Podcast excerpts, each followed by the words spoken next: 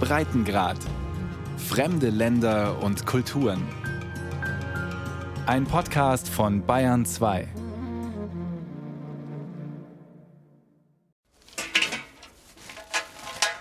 In einem leicht hügeligen Waldgebiet bei Flensburg tragen zwei Arbeiter in Schutzkleidung grüne Metallpfähle einen Anhang hoch.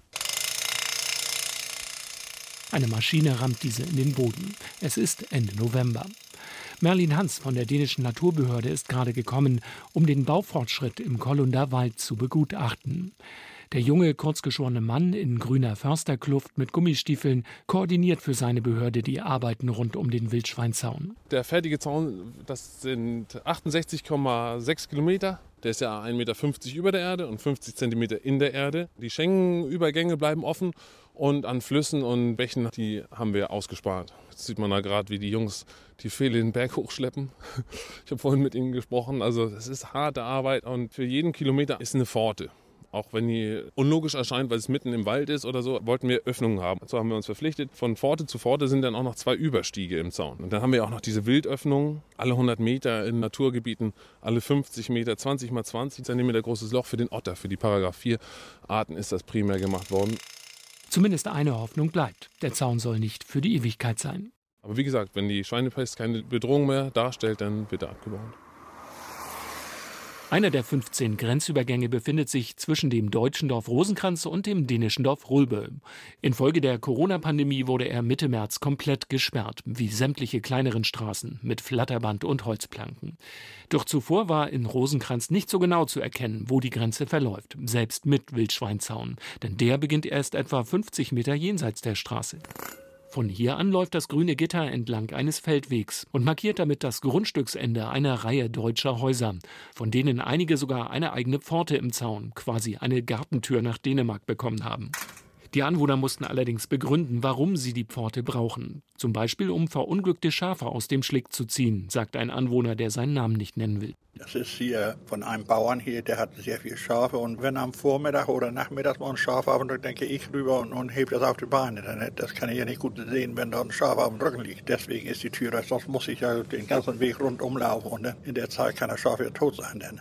Auch das geht in Corona-Zeiten natürlich nicht. Grenzübertritte sind nur noch mit besonderem Grund an den drei großen Kontrollpunkten entlang der 70 Kilometer möglich. Nun wirkt der Zaun fast doch so, als schütze er Dänemark nicht nur vor infizierten Schweinen, sondern vor Menschen. Auf der deutschen Seite löst er bei den meisten Anwohnern keine Begeisterung aus. Da wir ja hier in der Grenzregion leben, verwundert uns das schon sehr. Und wir sehen auch nicht den Sinn dieses Zaunes, weil er ja letztendlich doch so viele Öffnungen hat. Wir schmunzeln ein bisschen darüber.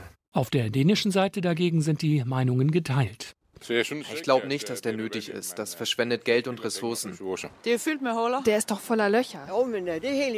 Der Zaun ist in Ordnung, damit die Tiere nicht nach Dänemark kommen. Die können gut in Deutschland bleiben.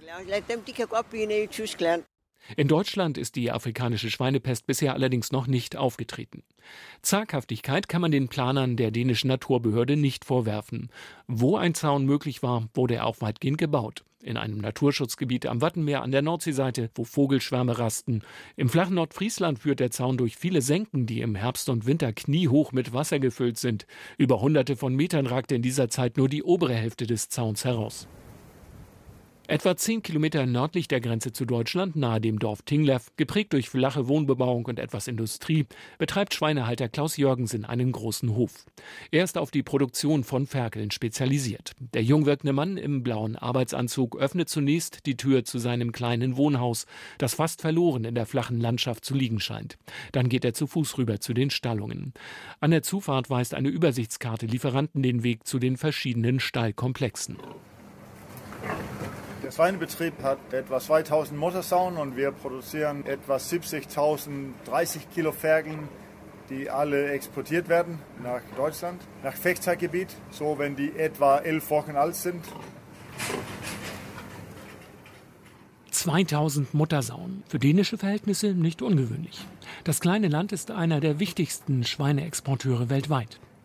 Jeder, der einen der Ställe von Klaus Jörgensen betritt, muss vorher Kleider und Schuhe wechseln. Sauen liegen in Kastenständen, eng, aber es wirkt sauber. Wenn die Ferkel nicht gerade bei ihrer Mutter liegen und saugen, sammeln sie sich unter einer Wärmelampe. Zwei tote Ferkel hat einer der 13 Mitarbeiter gerade aussortiert, offenbar erdrückt, auch das kommt vor. Die afrikanische Schweinepest in Dänemark wäre eine Katastrophe, sagt Jürgensen, selbst wenn der eigene Betrieb gar nicht infiziert wäre. Ja, das würde umgehend für mich bedeuten, dass ich meine Ferkel nicht verkaufen kann. Das wäre ja fürchterlich. Trotz Corona läuft der Ferkelexport über die Grenze weiter. Die Preise sind etwas eingebrochen, aber nicht gänzlich. Vor Beginn der Pandemie lagen sie sogar ausgesprochen hoch. Und das wegen der afrikanischen Schweinepest. Denn in China mussten zahlreiche Produzenten aufgeben. Das Land importierte dann in der Folge mehr europäisches Schweinefleisch. Im Asien haben die das nicht im Griff mit der Schweinepest und da sind äh, viele Ferkeln, viele Sauenbetriebe so gemacht worden. Das ist ja immer so, dass wenn ein Prozent zu wenig Schweinefleisch äh, produziert wird, dann steigen die Preise und wenn es äh, zu viel ist, dann fallen die Schweinepreise. Vor zwei Jahren sah es noch ganz anders aus. Die Seuche trat damals erstmals in Westeuropa, in Belgien auf. Klaus Jürgensen erinnert sich nur ungern daran. Und als das nach Belgien kam und die deutschen Messern Angst bekamen, da wollten die auf einmal die Ferkel nicht mehr kaufen. Und da haben wir richtig viel Geld verloren. Die Preise auf dem Weltmarkt fahren also Achterbahn. Würde die Schweinepest in Süddänemark auftreten, könnte ein ganzer Wirtschaftszweig einpacken, ist Jürgensen überzeugt. Minimum unsere Regionen werden ja zugemacht und die anderen dürfen wahrscheinlich nicht hier durchfahren. Dann kommt ja ein Riesenproblem. Ich denke, wir exportieren etwa 15, 16 Millionen Ferkel nach Deutschland, Polen, Rumänien, Italien. Und wenn wir die Ferkel nicht verkaufen können, das ist ja der Hälfte von Produktion in Dänemark, dann haben wir ein Riesenproblem, weil dann können wir eigentlich nur eins machen. Und das ist die totschlagen. Hundertprozentigen Schutz gegen wandernde Schweine bietet der Zaun nicht, aber trotzdem etwas Schutz, meint Jürgensen. Der nützt ganz sicher was. Speziell auf der östlichen Seite von äh, A7, weil da ist eine größere Population von Schwarzwild. Und wenn wir verhindern können, dass all das Schwarzwild hin und her laufen, hätten wir das, das Zaun vor fünf, sieben, acht Jahren gebaut, hätten wir wahrscheinlich kein Schwarzwild im Dänemark gehabt. Die Kommunalverwaltung für das gesamte Gebiet sitzt in der 16.000 Einwohnerstadt Aubenraum. Das Rathaus liegt an der Umgehungsstraße am Stadtrand. Am Ende eines langen Gangs im rot verklinkerten Zweckbau hat Bürgermeister Thomas Andresen sein Büro. Er weiß, der Schweineexport ist ein Wirtschaftsfaktor, insbesondere auch im ländlich geprägten Grenzland. Andresen vertritt die gesamte Region, denn Aubenrow Kommune ist etwa so groß wie in Deutschland ein Landkreis. Er gehört der bürgerlichen Partei Venstre an, die den Landwirten traditionell traditionell nahesteht. Bei mir jetzt konkret in der Gemeinde Appenrade würde das in etwa 4000 Arbeitsplätze kosten, die direkt in der Landwirtschaft oder in der Lebensmittelindustrie, sprich Schlachtereien arbeiten. Für ganz Dänemark kursieren Zahlen von knapp 300 Millionen Euro Exportverlust im schlimmsten Fall. Der Zaun soll auch dafür sorgen, dass sich gar nicht erst ein nennenswerter Bestand an Wildschweinen in Dänemark ausbreitet. Derzeit schätzt man, dass es nur 40 bis 80 Tiere überhaupt in Süddänemark in freier Wildbahn gibt. Thomas Andresen ist selbst Jäger. Und damit kennt er auch die unschönen Bilder von verendetem Rotwild. Rehe sind offenbar hängen geblieben, als sie den Zaun überspringen wollten. Aber eigentlich passiere so etwas an jedem Zaun, meint Andresen. Wir haben sehr, sehr viel äh, Wild, was auch äh, unsere Autobahn kreuzt. Da sehen wir also auch sehr viel Wild, was, was verendet. Und gleichzeitig haben wir auch in unseren Wäldern sehr viel Zaun stehen, um die Knospen von den Tannen zu beschützen. Bürgermeister Andresen sieht den Zaun pragmatisch als das, was er offiziell sein soll. Ein Schutz gegen die afrikanische Schweinepest. Und er weiß natürlich, dass bei der vielen Kritik auch ein ganz anderes Thema mitschwingt. Das hat sich ja entwickelt, weil wir gleichzeitig Grenzkontrolle im Allgemeinen diskutiert haben. Und wie dann der Grenzzaun zur Sprache kam, waren da schon rechtsorientierte Politiker, die gesagt haben, oh wunderbar, äh, mach noch mal Stacheldraht drauf und einen Meter höher. Und das hat eigentlich die Diskussion völlig aus dem Rahmen gedreht, weil der Zaun ist eine Zusammenarbeit zwischen der dänischen Regierung und der Landwirtschaft und wird auch teils von der Landwirtschaft bezahlt. Obmrows Bürgermeister meint dann auch, dass diejenigen, die den Zaun von deutscher Seite aus kritisieren, eben nicht über Wildschweine, sondern über Grenzkontrollen diskutieren wollen. Und da glaube ich, man hat missverstanden, was der Wildschweinzaun eigentlich ist. Vielleicht mischt man sich auch ein kleines bisschen in den nationalen Hoheitsrechten der Dänen ein. Also der Wildschweinzaun steht nur auf dänischer Seite. Und daher finde ich, also da müssen wir auch schon selbst bestimmen, welche Einrichtungen wir da machen. Der Marsch von Flüchtlingen auf der Autobahn nach Norden im Spätsommer 2015 hatte die dänische Politik alarmiert. Als dann Schweden begann, Flüchtlinge ohne Papiere abzuweisen, zog auch Dänemark nach. Seit Anfang 2016 sind drei große Übergänge dauerhaft besetzt. Kritik an diesen Grenzkontrollen und dem Wildschweinzaun gleichermaßen kommt nur von kleineren Parteien aus dem linksgrünen Spektrum. Treibende Kraft für eine sichtbare Grenze ist in beiden Fällen die rechtsgerichtete DF, die dänische Volkspartei. Und einzelne Vertreter wie der damalige rechtspolitische Sprecher Peter Kofol forderten dann sogar, den Zaun gleich ein paar Meter höher zu bauen. Im Radiosender Fjord Sü sagte er vor einigen Monaten. Ich kann die Aufregung gar nicht verstehen. Diejenigen, die die grüne Grenze passieren, haben doch wohl eher keine guten Absichten. Spätestens damit wurde der Wildschweinzaun zur europäischen Frage. Und einige Dänen wunderten sich über das internationale, vor allem deutsche Interesse an dieser doch eigentlich innerdänischen Angelegenheit. Zum Baubeginn vor einem Jahr stellte Morgens Doll vom dänischen Bauernverband in einem Video von Landbrugserwiesen, dem dänischen Bauernblatt, fest, also etwa 80 Prozent der Interviews habe ich auf Deutsch geführt und ich habe immer wieder gesagt, ihr seid willkommen in Dänemark. Auf regionaler Ebene gilt die Grenze als hochsensibles Thema mit historischem Hintergrund. Die Herzogtümer Schleswig und Holstein unterstanden einst dem dänischen Königshaus, waren aber eigenständig. Im 19. Jahrhundert wuchs das Nationalbewusstsein. Mehrere deutsch-dänische Kriege und zwei Weltkriege sorgten dafür, dass sich Deutsche und Dänen lange Zeit reserviert gegenüberstanden. Heute gelten die Minderheiten der jeweils anderen Volksgruppe auf beiden Seiten der Grenze als bestens integriert. Nahe des Flensburger Hafens befindet sich die Einfahrt zu einem Sammelsurium von Altbauten mit Versammlungssaal und Büros. Hier hat die dänische Minderheit ihren Hauptsitz, die Schulen, Vereine und Büchereien betreibt, sowie Kulturveranstaltungen organisiert. Der dänischen Minderheit rund um Flensburg gehören rund 50.000 Menschen an. Flemming Meyer ist einer der drei Abgeordneten der Partei SSW, die im schleswig-holsteinischen Landtag von der 5% Sperrklausel befreit ist. Und für ihn ist der Wildschweinzaun vor allem ein negatives Symbol. Uns tut es ja sehr weh, vor allem, weil wir sehr viel Wert darauf gelegt haben, die grenzüberschreitende Zusammenarbeit in Gang zu kriegen. Wir können uns ja gut daran erinnern, als diese Grenze noch einen sehr trennenden Charakter hatte. Und als er so diesen trennenden Charakter hatte, wurden wir zu Außenbereich auf beide Seiten der Grenzen. Und gerade im Außenbereich hast du kein wirtschaftliches Wachstum. Deshalb hatten wir die höchsten Arbeitslosigkeiten auf beide Seiten der Grenzen insgesamt. Und da haben wir gesagt, dieser Charakter der Grenze muss weg. Er muss nicht mehr so trennend sein, sondern kann auch ein Bindeglied werden durch eine gute Grenze grenzüberschreitende Zusammenarbeit. Dafür haben wir jahrelang gearbeitet und das ist ja mehr und mehr gelungen. Aber wir wissen, wie schwer das ist. In den vergangenen Jahren flossen viele EU-Fördergelder in Projekte, in denen Schulen, Institutionen oder Verbände von beiden Seiten der Grenze zusammenkamen. Auch der deutsch-dänische Arbeitsmarkt wuchs trotz mancher bürokratischer Hürden. So ein Zertifikat wie ein Gabelstapler, ein deutsches Zertifikat wurde in Dänemark nicht anerkannt und umgekehrt auch nicht. All das haben wir geregelt gekriegt, aber wir haben auch gemerkt, dass das Schlimmste überhaupt das waren die Barrieren in den Köpfen der Menschen. Wenn man weiß, wie schwer das ist, Barrieren in den Köpfen wegzukriegen, ist es fahrlässig, neue sichtbare Barrieren aufzubauen. Und Grenzkontrolle und Wildschweinezäune, das sind sichtbare neue Barrieren und das tut weh. Klar ist, der dänische Zaun würde nur in dem sehr speziellen Fall helfen, dass bei dem eher geringen Wildschweinbestand im nördlichen Schleswig-Holstein eine Infektion auftritt. Und selbst für diesen Fall wäre vorgesorgt. Noch einmal Flemming Meyer. Wir haben auch Zäune, aber wir haben mobile Zäune. Wir haben Zäune, die du rausholen kannst. Dann können die Jäger ins Gebiet reingehen, bis die alle erledigt sind. Das ist effektiv. Für den Fall, dass es in Dänemark zu einem Ausbruch der Seuche kommt, wäre Schleswig-Holstein natürlich in umgekehrter Weise durch den Wildschweinzaun an der Grenze geschützt. Der Generalsekretär der deutschen Minderheit in Dänemark, Hinrich Jürgensen, wohnt nur ein paar hundert Meter vom Ferkelproduzenten Jürgensen entfernt. Ebenfalls an der schnurgeraden Straße durch die flache Landschaft, wo nur vereinzelt Häuser stehen. Auch er hat einen Hof, aber mit Ackerbau. Auch er kritisiert den Bau des Zauns. Insgesamt geht er damit aber nicht ganz so hart ins Gericht.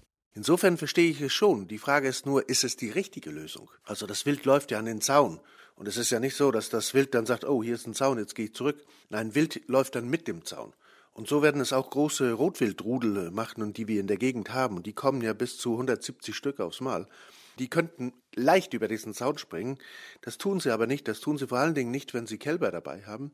Und deshalb laufen sie mit dem Zaun. Und wenn solch ein Rudel über die Autobahn kommt, dann passieren also Dinge. Da ist eine ganz, ganz große Gefahr. Gefragt wurden aber weder die deutsche noch die dänische Minderheit. Und auch die Grenzgemeinden auf deutscher Seite hatten bei der Entscheidung zum Bau des Wildschweinzauns nicht mitzureden. Die Flensburger Innenstadt, das Rathaus, ein orange verkleidetes Hochhaus, nahe dem Zentrum gelegen. Aus dem Fenster des zehnten Stocks kann Oberbürgermeisterin Simone Lange bei guter Sicht über die Flensburger Förde, einen Seitenarm der Ostsee, bis nach Dänemark gucken. Die 43-jährige, sportlich wirkende Frau mit freundlicher Ausstrahlung gehört zu den schärfsten Kritikern des Zauns weil es für unsere deutsch-dänische Region im wahrsten Sinne des Wortes ein Einschnitt ist, ein Zaun, der uns sichtbar voneinander trennt. Und das ist natürlich eine Situation, die wir uns anders wünschen. Denn das Problem afrikanische Schweinepest ist ein europäisches Problem und damit unser gemeinsames Problem. Ich halte allerdings viel mehr davon, dass wir versuchen, nochmal die Experten mal an einen Tisch zu bekommen. Kann es andere, vielleicht auch sogar bessere Maßnahmen geben? Und lasst uns versuchen, den Zaun wieder abzubauen. Genau das haben inzwischen tatsächlich einige Aktivisten versucht. Ende Februar standen elf Elemente des Zauns über Nacht plötzlich vor Flensburgs Wahrzeichen, dem Nordertor, zusammen mit Infotafeln, die das angeblich nationalistische und rassistische Symbol anprangerten. Daneben Fotos von offenen Grenzen als Gegenbeispiel. Herausgelöst waren die Elemente mit einem Bolzenschneider. Anfang Mai wurden ebenso brachial 150 Meter Wildschweinzaun im Kollunder Wald zerstört. Sogenannte Bekennerschreiben fanden sich jeweils wenig später im Portal in die Media, das der Bundesverfassungsschutz als linksextrem einstuft und das in Deutschland verboten ist. Die Experten für die afrikanische Schweinepest sitzen im Friedrich-Löffler-Institut in Greifswald. Institutsleiter und Epidemiologe Franz Josef Konrads stellt fest, die Seuche verbreitet sich geografisch derzeit viel langsamer als befürchtet. Am Anfang gab es Vermutungen, dass das mehrere hundert Kilometer pro Jahr sein würde. Die haben sich nicht bestätigt. Es liegt also im Moment wirklich nur geschätzt, nicht genau gemessen, im Bereich von einigen Dutzend Kilometern pro Jahr, die die afrikanische Schweinepest an Ausbreitung macht. Aber das Gefährliche ist eigentlich nicht diese kontinuierliche Ausbreitung, sondern die Sprünge, die sie macht. Wie gerade erst im Herbst und Winter innerhalb Polens. Von der Region um Warschau bis an Orte, die nur noch zehn Kilometer von der deutschen Grenze entfernt sind. In Sachsen werden deshalb sämtliche getöteten Wildschweine auf das Virus getestet.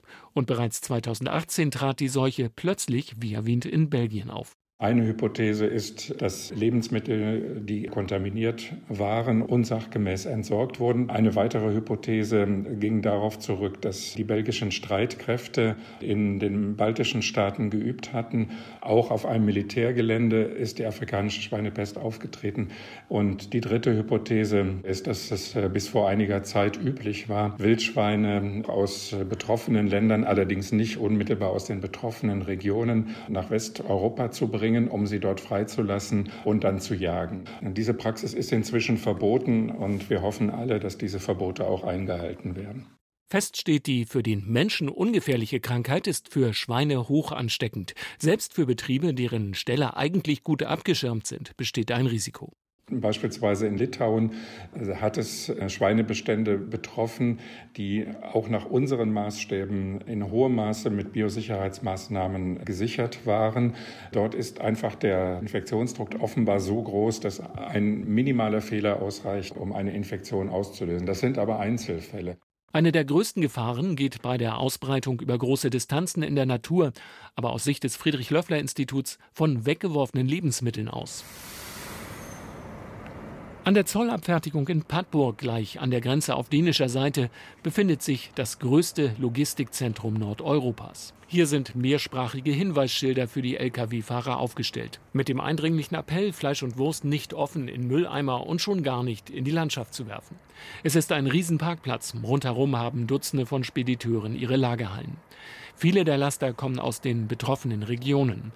Rumänien, der Ukraine und auch Russland. Der Fahrer Alexei hat die Schilder noch nicht beachtet und er stellt fest, dass die Lebensmittel in dänischen Supermärkten viel teurer sind. Sein litauischer Kollege meint dagegen, das Problem sei bekannt. Hauptsache, nicht wegschmeißen. Wissen das die Kollegen, mit denen Sie. Das 100 Prozent. Das 100 Prozent. Die alle LKW-Driver, das wissen alle. Und die Lkw-Fahrer sind trotz Corona unvermindert unterwegs. Auf der Autobahn reiht sich Laster an Laster. Dazwischen hin und wieder ein Berufspendler. Für Freizeitfahrer und Touristen wurde die dänische Grenze aber Mitte März zu einer nicht passierbaren Barriere. Und zufälligerweise genau einen Tag vor dem 100-jährigen Jubiläum der Volksabstimmung zum deutsch-dänischen Grenzverlauf 1920 machte die dänische Regierung die Grenze dicht. Zwei Tage später zog Deutschland nach. Einige der gesperrten Übergänge entwickelten sich fortan zu Treffpunkten. Ein älteres deutsch-dänisches Paar machte sogar weltweite Schlagzeilen. Inge Rasmussen und Carsten Tüchsen Hansen, die sich einen Monat lang nicht sehen konnten. Europa sind wir. Die können wir gar nicht aufsehen. Jeden Tag, ob das nur Dänen oder Deutsche sind. Und sie waren nicht die einzigen. In Padburg traf sich regelmäßig Brita mit ihrer Tochter links und rechts vom Flatterband. Sie wohnt ja in Deutschland und nicht in Dänemark. Und da haben wir gesagt, wir machen das dann mal so, dass wir dann hier sitzen und uns das ein bisschen gemütlich machen, solange das Wetter schön ist. Für Grenzforscher Martin Klatt von der Süddänischen Universität in Sonderburg eine hochspannende Entwicklung. Die Grenze und damit auch der Wildschweinzaun wurden nun doch zur Sperre für die Menschen, etwa bei einem Bauernhof an der Grenze. Der hat noch eine Zufahrt nach Dänemark auch, aber das ist ein unbefestigter Weg, während die Haupteinfahrt auch auf der deutschen Seite ist und die ist auch verrammelt. Also, und da geht der Wildschweinzaun dann auch vorne vor. An einer anderen Stelle war man aber nicht so gründlich. Da kann man an so einer Kieskuhle vorbei, über so eine Wiese zu einem Übergang ist auch ausgeschildert auf der deutschen Seite als Fußweg nach Palburg und da ist offen. Da ist der Wildschweinzaun offen, da ist von dänischer Seite sogar eine Zufahrt, ich nehme an für Traktoren mit diesem Viehgatter. Und auch einen dritten Ort hat Martin Klatt in Augenschein genommen. Und da war auch ein Fußweg zum Gendarmsteam, also diesem ehemaligen Pfad, auf dem die Grenzgendarmen bis glaube bis in die 50er Jahre, 60er Jahre die Grenze zu Fuß kontrolliert haben, der ja jetzt ein Wanderweg ist. Und da konnte man auch hin. Da kommt man an den Wildschweinzaun, das Gattertor ist offen. Die hatte auch kein Schloss eingebaut, aber man hätte im Vorigen Schloss zumachen können, wenn man es wollte. Es war auch von deutscher Seite nicht abgesperrt. Sonst hat ja die deutsche Seite auch die anderen Fußwege mit äh, diesem rot-weißen Polizeiband abgesperrt. Aber das war denen wahrscheinlich ein bisschen zu weit weg. Die Parallele zwischen Covid-19 und afrikanischer Schweinepest ist offensichtlich. Politiker machen erstmal die Grenzen zu. Ne? Das Böse kommt von außen. Inzwischen tendiert die Corona-Infektionsrate in der Grenzregion auf beiden Seiten gegen Null. Familien dürfen sich wieder treffen. In den vergangenen beiden Wochen durfte die Grenze in Richtung Deutschland sogar schon wieder an jeder Stelle überquert werden. In Richtung Dänemark nur an den Kontrollpunkten. In beiden Fällen war es aber nur erlaubt, wenn die Grenzgänger einen wichtigen Grund hatten. Die Einreiseverbote werden in diesen Wochen nun nach und nach gelockert. Und wenn es so weitergeht, dann könnte der Wildschweinzaun, wie schon im vergangenen Sommer, wieder als Badminton- und Volleyballnetz zweckentfremdet werden. Für ihre Grenzland-Games trafen sich die Jugendorganisationen der Minderheiten an einem Hof, der schon 1920 durch die Grenzziehung getrennt wurde. Die Scheune in Deutschland, das Wohnhaus auf dänischer Seite. Hinak Hansen wohnte auf diesem Hof. Als die Zaunplaner vor einem Jahr zur Besprechung kamen, schließlich ging es ja auch um das Thema Enteignung, hat er nicht so begeistert reagiert. Erstmal war äh, der, ganze Hof hier zum Deutschland einzusammeln. Das war der erste Vorschlag. Und ich, ich habe gedacht, äh, mein lieber Gott, das, das geht doch nicht. Dann waren die Planer weg. Die Bauarbeiter kamen und hörten einfach 20 Meter vor dem Hof auf. Nun klafft auch hier eine große Lücke im Wildschweinzaun. Hinner Hansen zuckt mit den Schultern. Das kapiere ich nicht. Wenn das politisch da kommt, dann geht es ab und äh, man kann ja nichts machen.